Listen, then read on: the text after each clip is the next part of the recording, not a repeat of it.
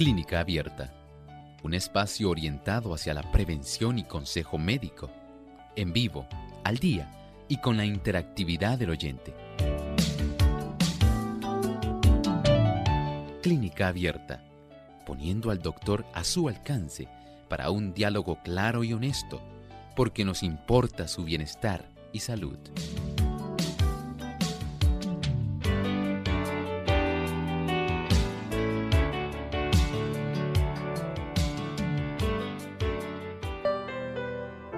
Es un tipo de cáncer que se puede formar en el cerebro o en la médula espinal. Hoy en Clínica Abierta vamos a estar hablando acerca del astrocitoma.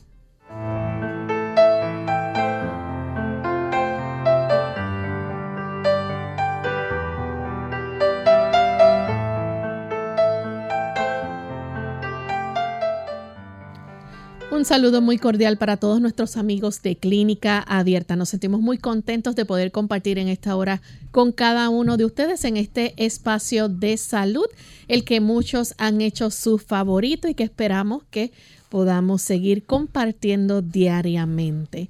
Como todos los días, me acompaña el doctor Elmo Rodríguez. ¿Cómo está, doctor?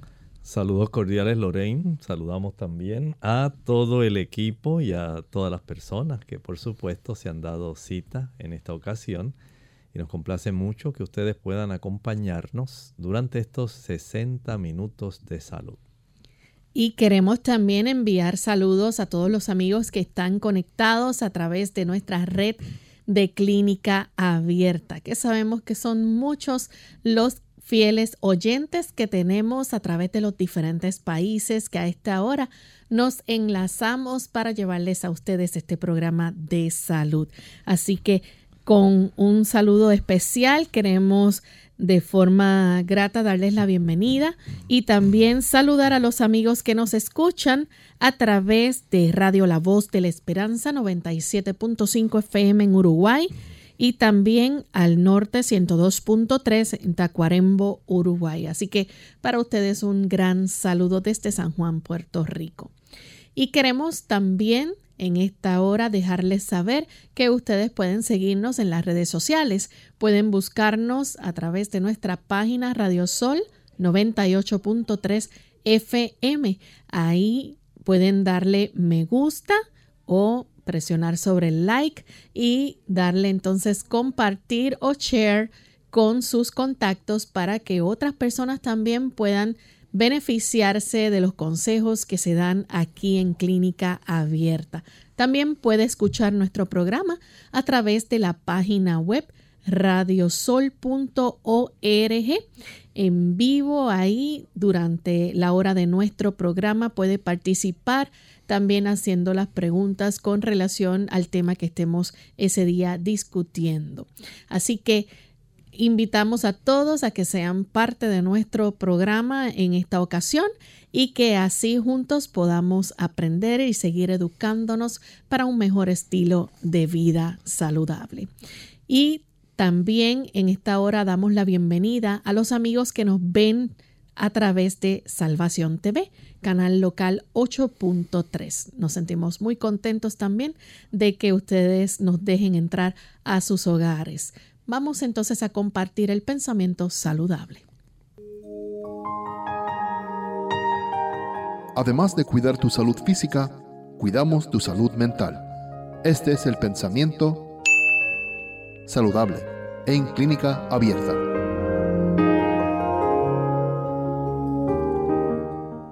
Estamos en un mundo donde impera el sufrimiento. Dificultades, pruebas y tristezas nos esperan a cada paso mientras vamos rumbo a la patria celestial. Pero muchos agravan el peso de la vida al cargarse continuamente de antemano con aflicciones. Si encuentran adversidad o desengaño en su camino, se figuran que todo marcha hacia la ruina que su suerte es la más dura de todas y que se hunden seguramente en la miseria. ¿Cuál es su actitud mental hacia la vida? cómo usted enfrenta su vida. ¿Qué tal el enfrentar situaciones difíciles, dificultades, momentos de dolor, momentos de sufrimiento y enfermedad? Muchas personas se les nubla el horizonte sencillamente al ver cómo las cosas súbitamente se trastornan y no salen tan bien. Para esos momentos debemos recordar que aunque todos enfrentamos días así y a veces periodos bastante largos, siempre tenemos a lo largo de nuestro camino un gran acompañante. Es nuestro amante Salvador, Cristo Jesús. Sí, Él vino para recorrer con nosotros la senda. Él llevó, dice la Escritura en el libro de Isaías, nuestros pesares, nuestros dolores, llevó nuestras dificultades hasta nuestras enfermedades. Por eso al recorrer el camino de la vida, si le tocan momentos difíciles, momentos de pesar, recuerde que uno que le ha invitado a llevar su carga es el que le acompaña. Y Él está dispuesto a, a pesar de la situación, darnos gozo paz y alegría en medio de la tormenta que estemos enfrentando, porque Él siempre estará a nuestro lado para darnos la esperanza y darnos el consuelo que necesitamos. Gracias al doctor por compartir con nosotros el pensamiento de este día. Y estamos listos amigos para comenzar con nuestro tema del día de hoy. Vamos a estar hablando acerca del astrocitoma. Quizás es un término que, eh, al igual que yo, ustedes no, no estarían muy familiarizados con esto, pero se trata de un tipo de cáncer. Vamos a dejar que el doctor entonces nos oriente sobre cómo es este tipo de cáncer y dónde se desarrolla. Este tipo de cáncer, el astrocitoma, ustedes pueden entender que el término proviene de astrocitos. Es un tipo de células gliales que se desarrollan dentro de nuestro sistema nervioso central. Puede ocurrir tanto en el cerebro como en la médula espinal. Y el hecho de que se desarrolle un conjunto de células que pueda ser eh, dañino en estas áreas, entonces se constituye en este problema que estaremos hablando hoy en clínica abierta. Doctor, al astrocitoma se forma también en células que se le denominan como astrocitos. Definitivamente, este es el tipo de células que dan lugar a que se desarrollen esto. Ustedes saben que nosotros tenemos las neuronas, pero estas neuronas no existen solas. Ellas realizan funciones asombrosas. Pero gracias a la presencia de este tipo de células gliales, los astrocitos, se puede dar bastante apoyo. Recuerden que nuestro sistema nervioso no solamente necesita de estas células que son importantísimas, sino también hay otras células que ayudan para que todo pueda marchar adecuadamente. Tenemos células especializadas en tratar de defender nuestro sistema nervioso central de infecciones diversas. Aun cuando tenemos la barrera hematoencefálica, tenemos las meninges.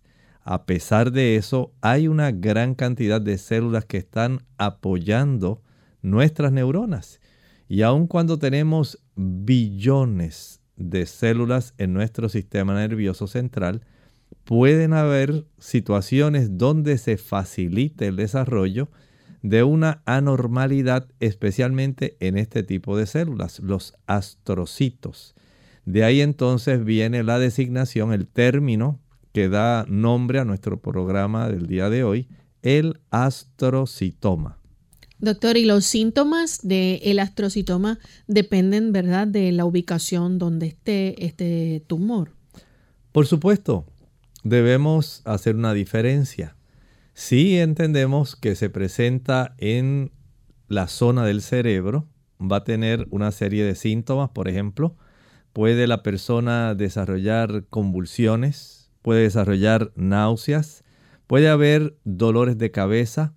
Esto es si este tipo de tumoración, estas células, se reproducen de una manera totalmente anormal dentro del tejido del sistema nervioso central, el hecho de que ellas vayan expandiendo esa masa cerebral y vayan facilitando la compresión. Por supuesto, esto requiere que usted comprenda algo.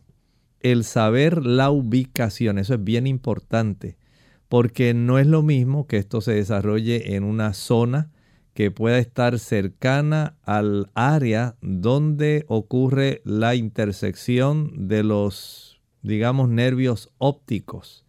Otra cosa es que se desarrolle más bien cerca de la corteza de alguno de los lóbulos que componen nuestro cerebro. Y desde ese ángulo, la ubicación va a facilitar el desarrollo de cierto tipo de manifestaciones. Y de acuerdo a esto será el cuadro clínico. Así que el dolor de cabeza, las náuseas, las convulsiones pueden desarrollarse más comúnmente cuando se desarrolla este problema en el sistema nervioso central. Pero también puede haber un tipo de desarrollo, como estábamos hablando, en la médula espinal, porque estas células que son de apoyo no solamente existen dentro de nuestro sistema nervioso central, en el área del cerebro, sino también existen en la zona de la médula espinal. Claro, la sintomatología, el cuadro clínico va a ser diferente, dependiendo de su ubicación. Por ejemplo, el tener la presencia de este tipo de tumor que se va expandiendo, que va creciendo, que va comprimiendo, puede causar que la persona pueda desarrollar debilidad y discapacidad. Nadie quisiera desarrollar una situación así, pero la presencia de estas células que al reproducirse anormalmente comienzan un periodo de expansión va a comprimir áreas de nervios que son normales y por supuesto van a estar afectando la forma como nuestro cuerpo funciona. Y si estas raíces nerviosas están encargadas de ayudarnos en movimientos de nuestras manos, movimientos de los brazos, de las piernas, pues por supuesto por ahí comenzará a manifestarse el problema. Generalmente debilidad y discapacidad a consecuencia del crecimiento, la ubicación del tumor. Bien amigos, vamos en esta hora a hacer nuestra primera pausa y cuando regresemos vamos a seguir con este interesante tema, así que no se vayan, volvemos en breve. La doctora Esther García, cáncer. ¿Los alimentos tienen un impacto en cuanto a su riesgo? Numerosos estudios han demostrado la relación entre una dieta alta en azúcar y el cáncer. El alto consumo en azúcar se ha vinculado a un mayor riesgo de cáncer de colon, recto, mama, ovarios, útero, próstata, riñón, así como de los cánceres del sistema nervioso central. Una de las razones sugeridas referente al efecto del azúcar sobre el cáncer es que el azúcar debilita el sistema inmunológico. Un estudio publicado por la Asociación Dental del Sur de California encontró que después de consumir solo 24 cucharaditas de azúcar, la capacidad de los glóbulos blancos para destruir las bacterias disminuía en un 92%. Las frutas y verduras son ricas en antioxidantes, vitaminas y fibra. Estos son algunos de los mejores ingredientes que existen contra el cáncer. De hecho, un estudio encontró que los hombres que comen tres o más porciones de verduras crucíferas por semana, como el brócoli, coliflor, repollo, coles de Bruselas, etc., redujeron su riesgo de cáncer de próstata en un 41%. El Fondo Mundial para la Investigación del Cáncer encontró que las personas que consumen 5 o más porciones de frutas y verduras al día redujeron el riesgo de cáncer en aproximadamente un 50%. Se encontró que las verduras en lo particular ayudan a prevenir el cáncer de colon y recto. Por el contrario, las dietas ricas en carnes rojas y colesterol se han vinculado al cáncer de colon. En el libro de Génesis capítulo 9 y versículo 4 nos recuerda, pero carne con su vida, es decir, con su sangre, no comeréis.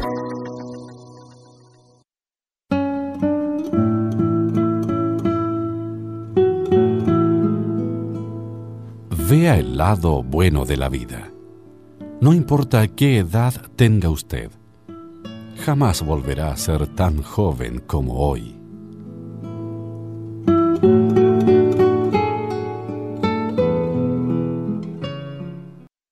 ¿Cuál es el personaje central de la Navidad? Yo soy lo más importante en esta fecha, pues tengo muchos adornos y luces, y sin mí no hay alegría. La campana replicó. ¡Te equivocas, árbol! Yo soy la más importante. Con mi ritmo anuncio la Navidad. ¡Escucha! El panetón que estaba por ahí dijo. No, no, no, no, no, no. Todos saben que sin mí no hay Navidad, sino que pondrían en sus mesas. La tarjeta dijo, Ustedes saben que yo soy la más importante. Todos me compran para llevar los saludos y los mejores deseos por la Navidad a sus amigos y parientes. Y no faltó un personaje. ¡Oh, Pero que escucho, yo traigo los regalos y sin mí no habría Navidad. ¡Qué equivocados que están todos! Jesús es la grandeza de la Navidad, el centro de todo. ¿Y tú? ¿Quién crees que es el centro de la Navidad? Recordemos que Jesús vino a este mundo para salvarnos a todos. El centro de la Navidad es Jesús. Feliz Navidad y un año nuevo lleno de fe, amor y esperanza.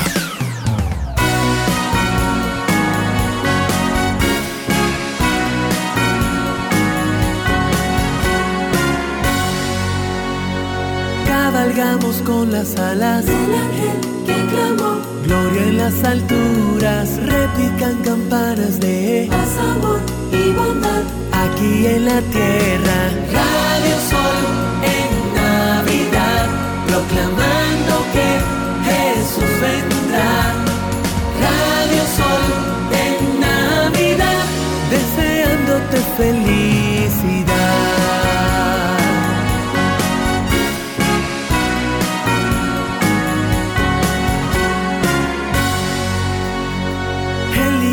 Que ya nació está ya en lo alto, lleno de gloria y pronto él va a volver. Sí, por mí y por ti, para salvarnos. Radio Sol en Navidad, proclamando que Jesús vendrá. Radio Sol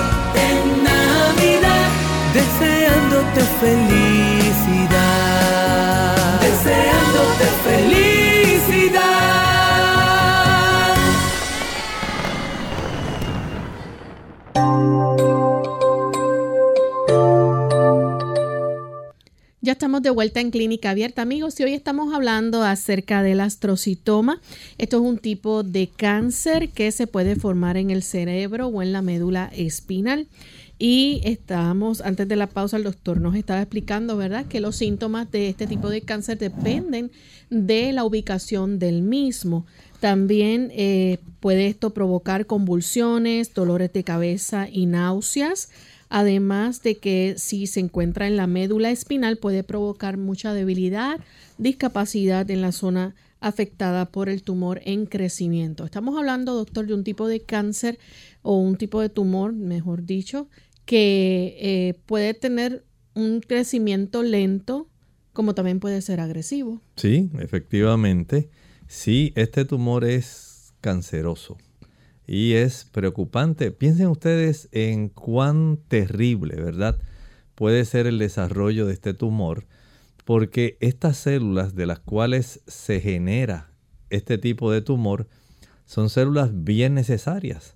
Saben ustedes que estas células facilitan y controlan la cantidad de sangre que van a estar supliendo en las cercanías para que las neuronas puedan recibir sustancias bien importantes.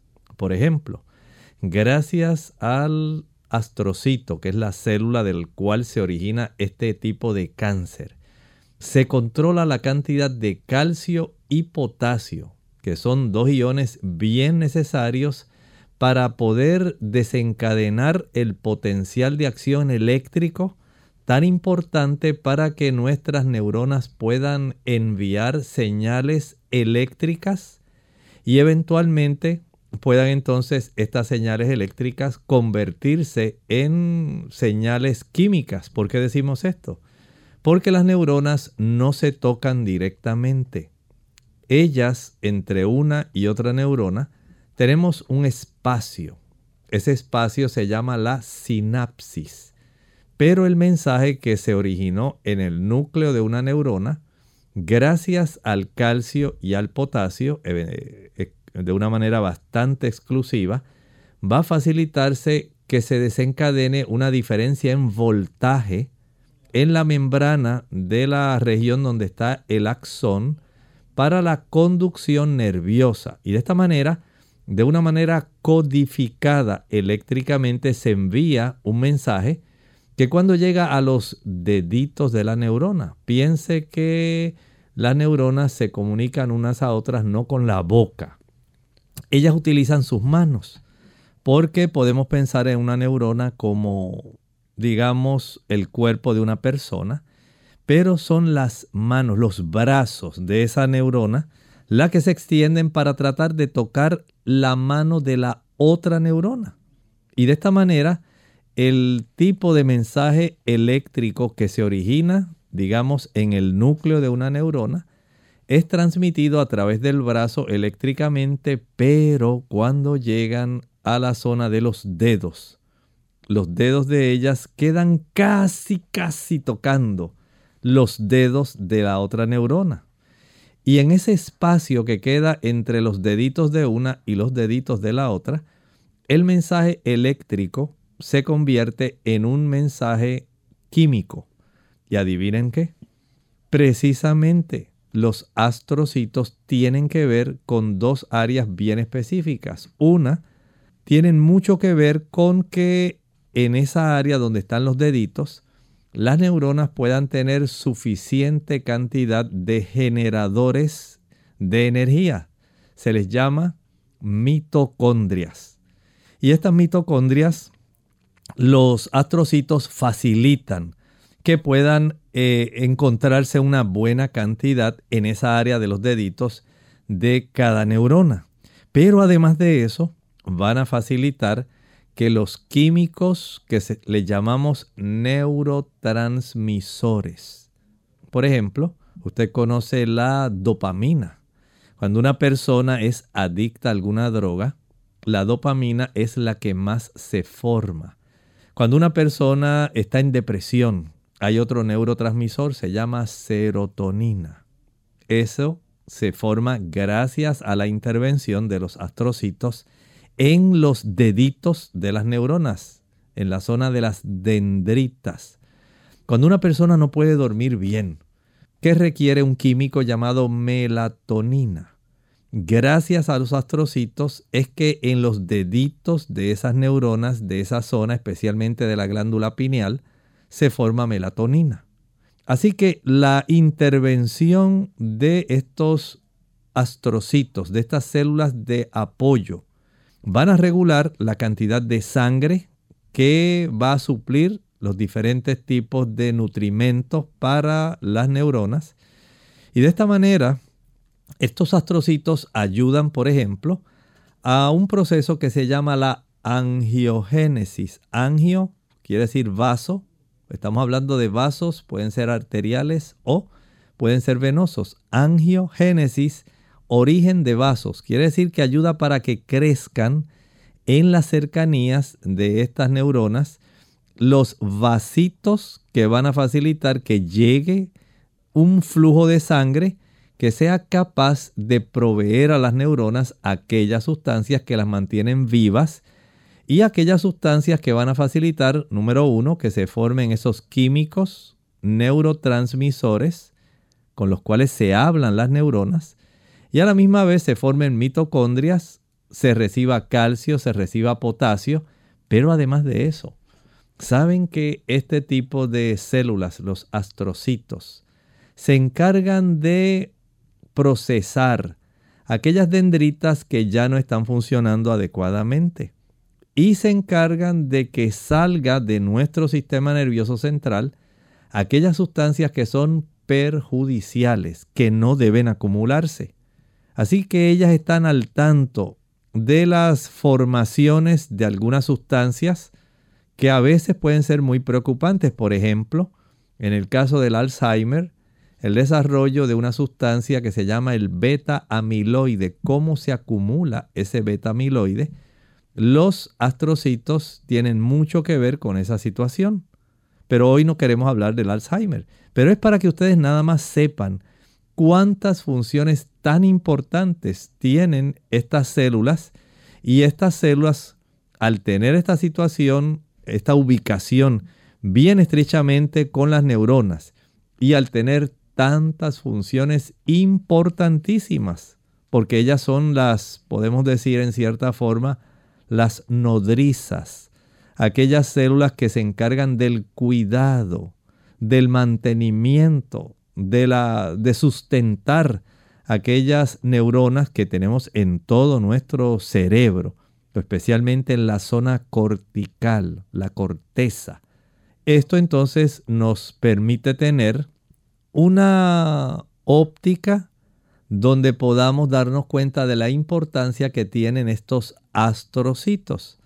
De tal manera que cuando estos astrocitos, que ellos exceden por miles, por millones la cantidad de neuronas, si tenemos básicamente cerca de, pongamos ejemplo, un millón de neuronas, tenemos aproximadamente cerca de 10 millones de células de apoyo para cada neurona. Noten esto, 10 veces, perdón, 10 veces. Entonces hay que darse cuenta que la presencia de una cantidad anormal de estas células llamadas astrocitos puede entonces desarrollar serios problemas como estábamos viendo antes de la pausa. Si se desarrollan en el sistema nervioso central, pueden a consecuencia de la expansión, porque son muchísimas más células que la cantidad de neuronas que tenemos, 10 veces más, van a facilitar entonces que el crecimiento pueda facilitar entonces el desarrollo de dolores de cabeza, de convulsiones, náuseas y de acuerdo a la ubicación, así será entonces el cuadro clínico que se estará manifestando. Recuerden que cada área de nuestro cerebro tiene funciones específicas. Hay unas que tienen que ver con el habla, otras tienen que ver con el movimiento, otras con la sensibilidad, con la audición, con la olfacción, con la vista. Todo depende de la ubicación donde se han reproducido este tipo de células de apoyo, astrocitos, y de acuerdo a eso, entonces sería el tipo de cuadro clínico. Si se desarrollan en el área de la médula espinal, entonces la persona puede tener serios problemas de debilidad y discapacidad de acuerdo a la zona, si fue en la zona cervical, en la zona torácica, la zona lumbar, sacra, dependiendo de la ubicación, va a ser entonces el problema que se va a desarrollar. Vean entonces cuán importante es que nosotros podamos conocer estos datos para no pensar de una manera muy genérica, eh, pues sí, el astrocito es un cáncer, es un tumor en el sistema nervioso central. Vean la importancia que tienen estas células y en cierta medida la razón por la cual se desarrolla el problema, porque son células sumamente activas, son células bien importantes que tienen una serie de funciones que resultan vitales para nuestro propio sistema nervioso central. Vamos en este momento a nuestra segunda pausa. Cuando regresemos continuaremos con más sobre este tema y si ustedes tienen preguntas las pueden hacer. Así que regresamos en breve.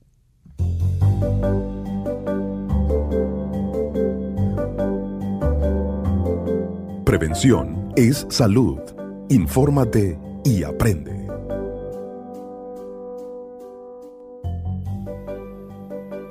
Despertar, tómate dos vasos de esto. Hoy quiero compartir contigo un consejo que nos puede ayudar a enfrentar el día con energía y felicidad. Al despertar, siempre tómate dos vasos de agua a temperatura ambiente, pero tienes que agregarle un ingrediente especial. Este ingrediente te va a ayudar a desintoxicar tu cuerpo de todas las toxinas que se acumularon durante la noche.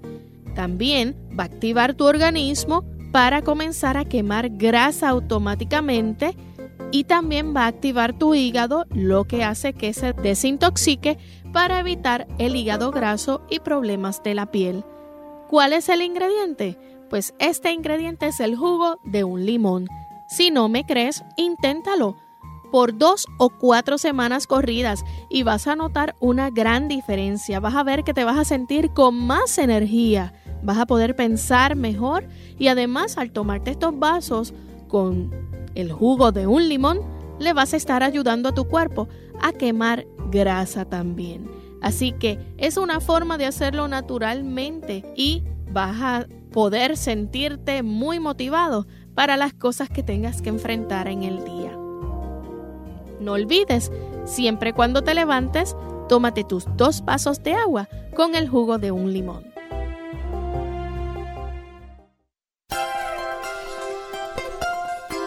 El cerebro es el órgano y el instrumento de la mente y controla todo el cuerpo. Para que las demás partes del organismo estén sanas, el cerebro tiene que estar sano. Y para que el cerebro esté sano, la sangre debe ser pura. Si la sangre se mantiene pura mediante hábitos correctos relativos a la comida y la bebida, el cerebro recibirá una adecuada nutrición.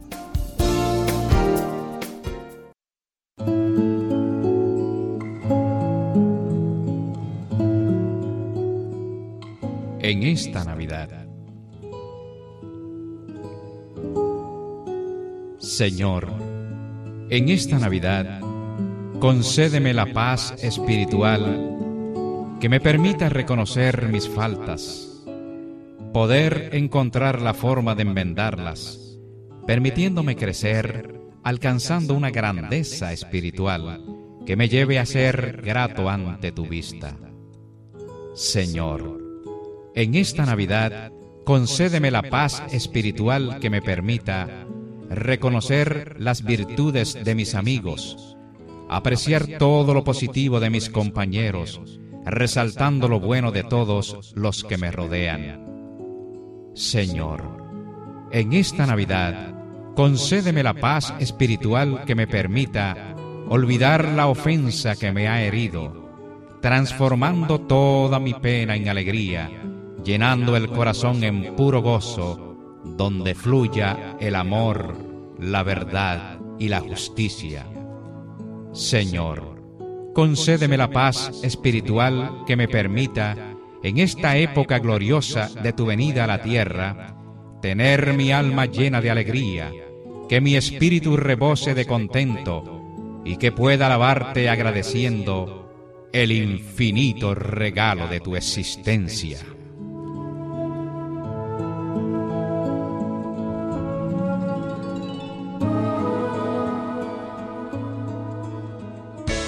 Unidos con un propósito, tu bienestar y salud. Es el momento de hacer tu pregunta llamando al 787-303-0101 para Puerto Rico, Estados Unidos 1866-920-9765 y llamadas internacionales al 787-763-7100 o al 787 282 5990. Clínica Abierta, trabajando para ti.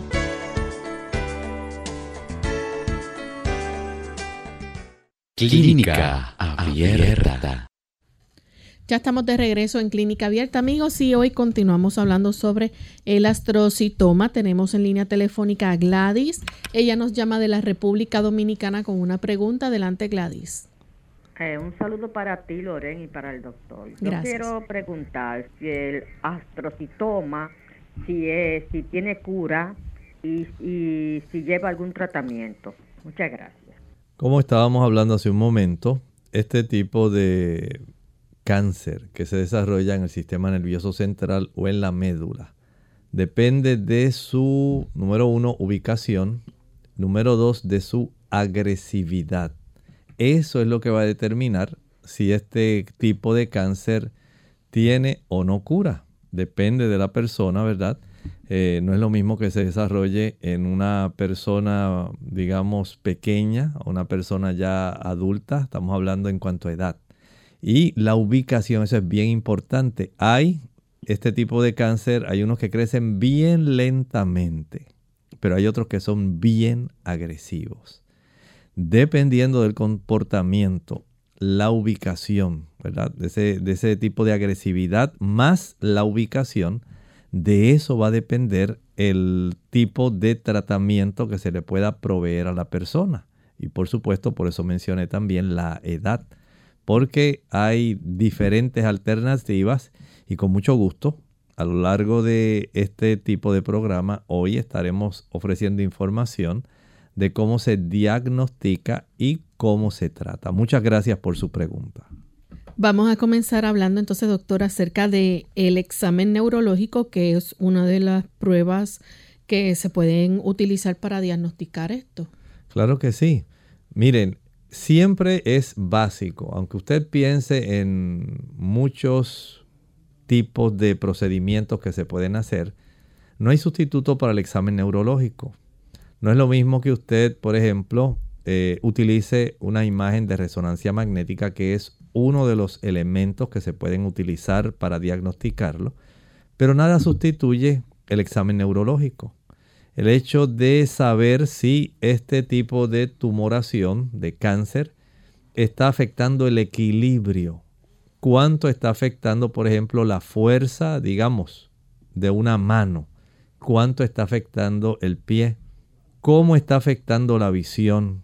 ¿Cuánto pudiera estar afectando el habla?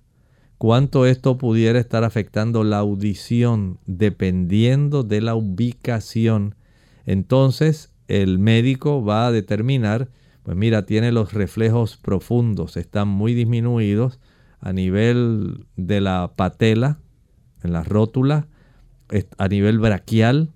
Vemos que el arco reflejo no está como debiera estar normal. La sensibilidad disminuyó en la extremidad superior derecha el aspecto del movimiento se afectó en la extremidad inferior izquierda, dependiendo, recuerden, de la ubicación. Es el tipo de situación que nos va a estar proveyendo del cuadro clínico. Entonces el médico ahí puede tener una idea del lugar aproximado donde se está desarrollando.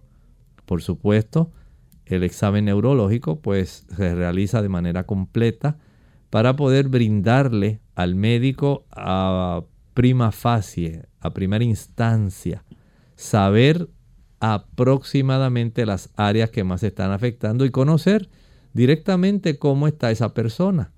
De ahí entonces se pueden hacer algún otro tipo de pruebas que son importantes, pero el examen neurológico, además del interrogatorio, resultan piezas fundamentales para poder precisar cómo se está desarrollando el problema en esta persona, cuánto tiempo lleva, por ejemplo, con la mitad de la visión del ojo derecho, cómo se está afectando el habla en esta persona, cómo se han afectado los reflejos, la sensibilidad, todo eso es importante y por eso hay que preguntar y hay que examinar. Bien, continuamos entonces con otra de las pruebas. Esta es la prueba de diagnóstico ya por imágenes. Sí, si bien es cierto que el neurólogo hizo el examen neurológico, él pudo verificar la coordinación, la fuerza, los reflejos, la audición, todo eso. Pero ahora tenemos también herramientas que son útiles y que en este caso, gracias al avance tecnológico, tenemos a nuestra disposición se piensa primero en el uso de las imágenes por resonancia magnética. Son las más específicas para cuando hay algún tipo de tumor en el cerebro. Es útil usar esta imagen de resonancia. A veces se pueden solicitar imágenes de resonancia que tienen ciertas modificaciones especiales.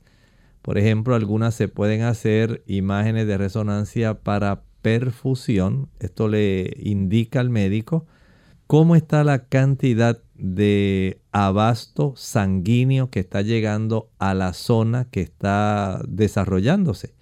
Recuerden que en las áreas donde se está desarrollando algún tipo de tumoración, hay una mayor cantidad de angiogénesis. Quiere decir que se desarrolla una mayor cantidad de pequeños capilares, vasitos, que ayudan para que la zona del tumor, que ahora requiere una gran cantidad de nutrimentos, pueda entonces eh, tener a su disposición esta cantidad de macronutrientes, principalmente proteínas, ácidos grasos y glucosa.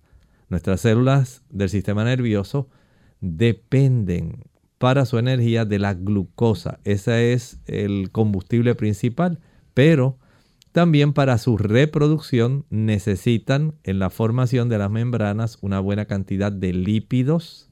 Así que tener los diferentes tipos de ácidos grasos disponibles es clave.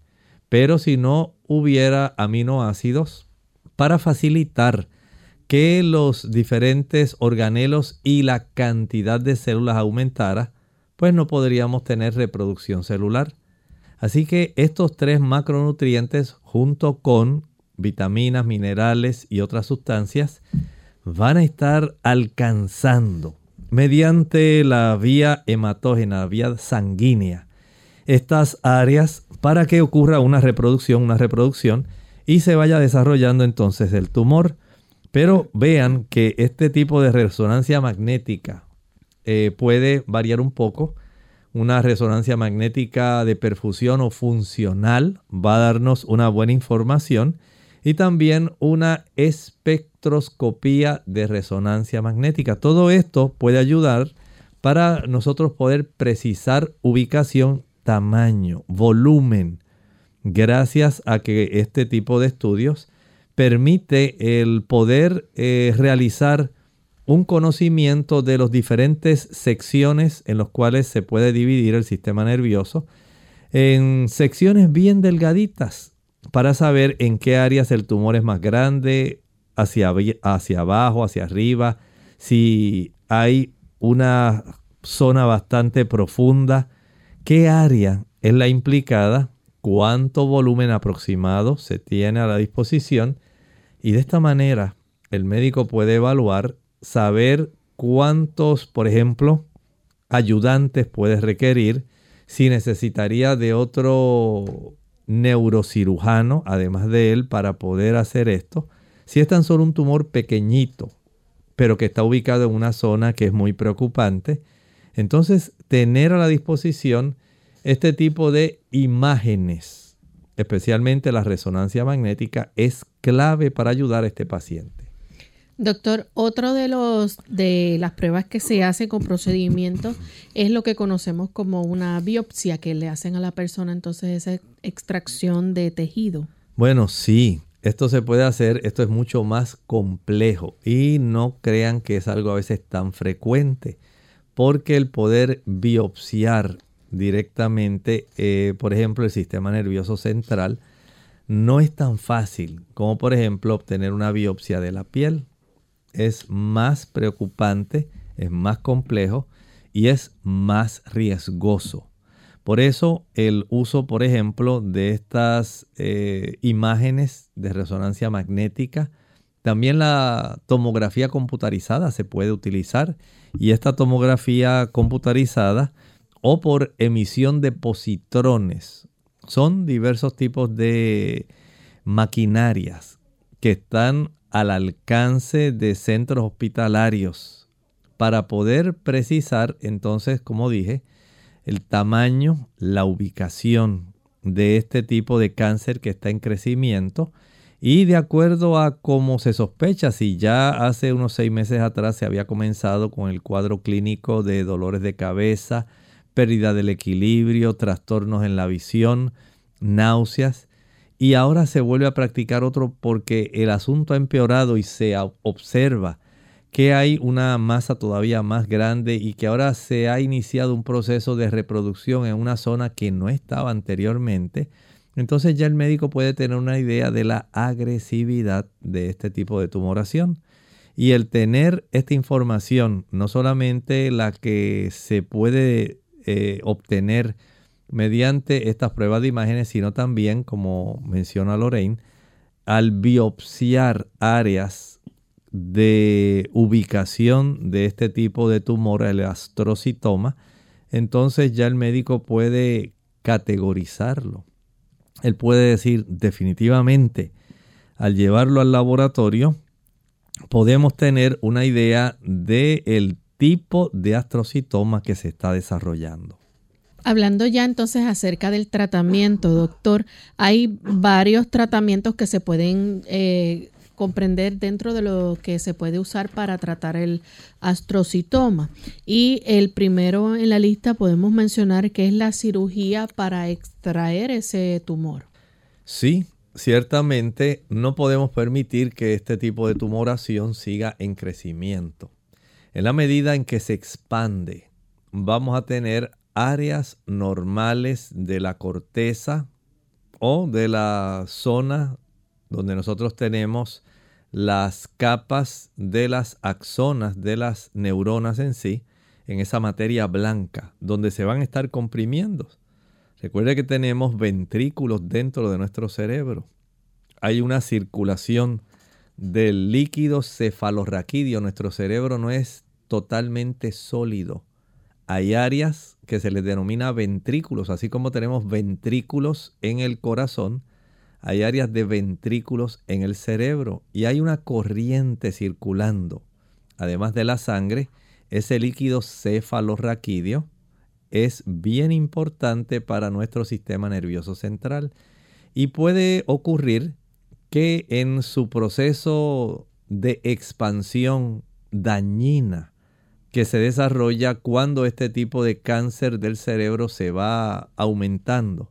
Comienza a empujar y a comprimir áreas de zonas bien específicas que pueden ser de la materia gris, pueden ser de la materia blanca, núcleos que tenemos en nuestro cerebro. Recuerde que tenemos el tálamo, el hipotálamo, el área tegmental ventral, eh, el núcleo acuminado, en la zona del hipocampo. Hay tantas áreas tan sensibles, núcleos bien importantes que son necesarios el que nosotros podamos conservar en la mayor medida de lo posible sus funciones. Pero se van a estar afectando y se afectan por ese proceso expansivo. Y de esa manera, el nosotros recurrir a la cirugía y gracias a la presencia y el conocimiento que nos dan esas imágenes eh, de, digamos, que se tomaron de una tomografía computarizada por positrones. Entonces ya uno va ubicando y dice, bueno, se extiende más hacia la zona del ventrículo, está más en la zona del ventrículo de la pared lateral, se extiende más hacia el hipotálamo, va más en relación al lóbulo occipital, está más hacia el lóbulo parietal derecho. Hay que buscar y gracias a la presencia de la información que nos dan estas imágenes, ya el neurocirujano sabe dónde es que va a abrir. Y eso va a, permitir que se pueda tratar de extraer en la mayor medida. Digamos, ojalá y pudiera rápidamente extraerse todo el tumor. Pero a veces las áreas entre las cuales se ha ubicado el tumor hay áreas muy, muy delicadas que pueden afectar muchas funciones.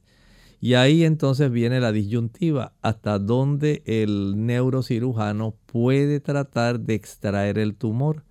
Sencillamente el área que está más externa, el área que es más grande, la que es más pequeña, todo depende de la ubicación y de la agresividad que se haya categorizado el tumor.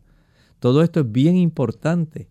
De ahí entonces que los estudios de imágenes sean clave para que el médico pueda tener una mayor precisión al momento de extraer, si es posible, toda la, tumoración. Doctor, también podemos hablar de la radioterapia que puede ayudar a matar esas células cancerosas. Sí, si no se alcanzó a extraer toda la masa tumoral, entonces pudiera darse la situación en que la exposición a la radioterapia, especialmente radioterapia de alta energía, donde se pueden utilizar rayos X o haces de protones. Esto pudiera ayudar para aniquilar una buena cantidad de aquellas células que han sido ubicadas en una localización difícil, en áreas donde tal vez el alcanzarla con los diferentes tipos de eh, equipos que utilizan los neurocirujanos pueda resultar muy preocupante. Entonces la aplicación de la radioterapia va a resultar demasiado útil para tratar de aniquilar células vestigios de áreas donde no se puede llegar para poder extraer o aniquilar, ¿verdad? Estas células a primera oportunidad mediante la cirugía. Lamentablemente ya se nos ha acabado el tiempo, ¿verdad? Hemos llegado al final de este tema, pero agradecemos a los amigos que han estado en sintonía. Sabemos que hay otros tratamientos disponibles en cuanto a, tratar lo que es este tipo, ¿verdad? De tumor. Sin embargo, pues por falta de tiempo no podemos continuar dialogando con ustedes en otra ocasión será. Así que vamos entonces a finalizar con este pensamiento bíblico antes de despedirnos y les invitamos a que mañana nuevamente nos acompañen. Vamos a tener nuestro segmento de preguntas donde se pueden comunicar y hacer sus consultas, no importa de qué tema. Hablando de momentos enigmáticos, digamos, versos que hacen que la mente se expanda y comience a inquirir. Hay uno muy famoso y que estamos viendo precisamente el último versículo que tenemos en el capítulo 13 del Apocalipsis. Recuerde que estamos analizando ese capítulo donde se presentan dos bestias. Una que sale del mar, es un poder político religioso, y otra que sale de la tierra, eminentemente un poder civil muy cercano, muy cercano en la historia a nosotros. Todo esto que hablamos usted lo puede verificar en la historia y lo puede verificar en la Biblia. Nada hay de lo que estamos hablando que no haya sido ya presentado bíblicamente en el libro de Daniel, que haya sido expandido en el libro de Apocalipsis y que usted pueda corroborar con la historia. Y dice este último versículo, aquí hay sabiduría el que tiene entendimiento cuente el número de la bestia, pues es número de hombre, y su número es 666. ¿Cuántas películas, cuántos temas no se despiertan en la mente cuando escuchamos este número? Porque es importante conocerlo. Bueno, podemos identificar a la bestia no solamente por el número, sino por otras características. Y de eso hablaremos en nuestra próxima intervención de Clínica Abierta. Acompáñenos.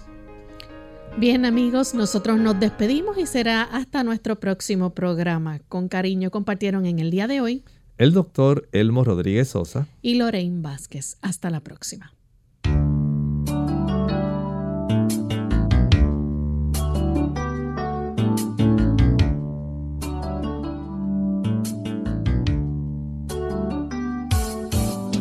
Clínica Abierta no es nuestra intención sustituir el diagnóstico médico. Antes de poner en práctica cualquier consejo brindado en este programa, usted debe consultar con su médico. Hasta la próxima.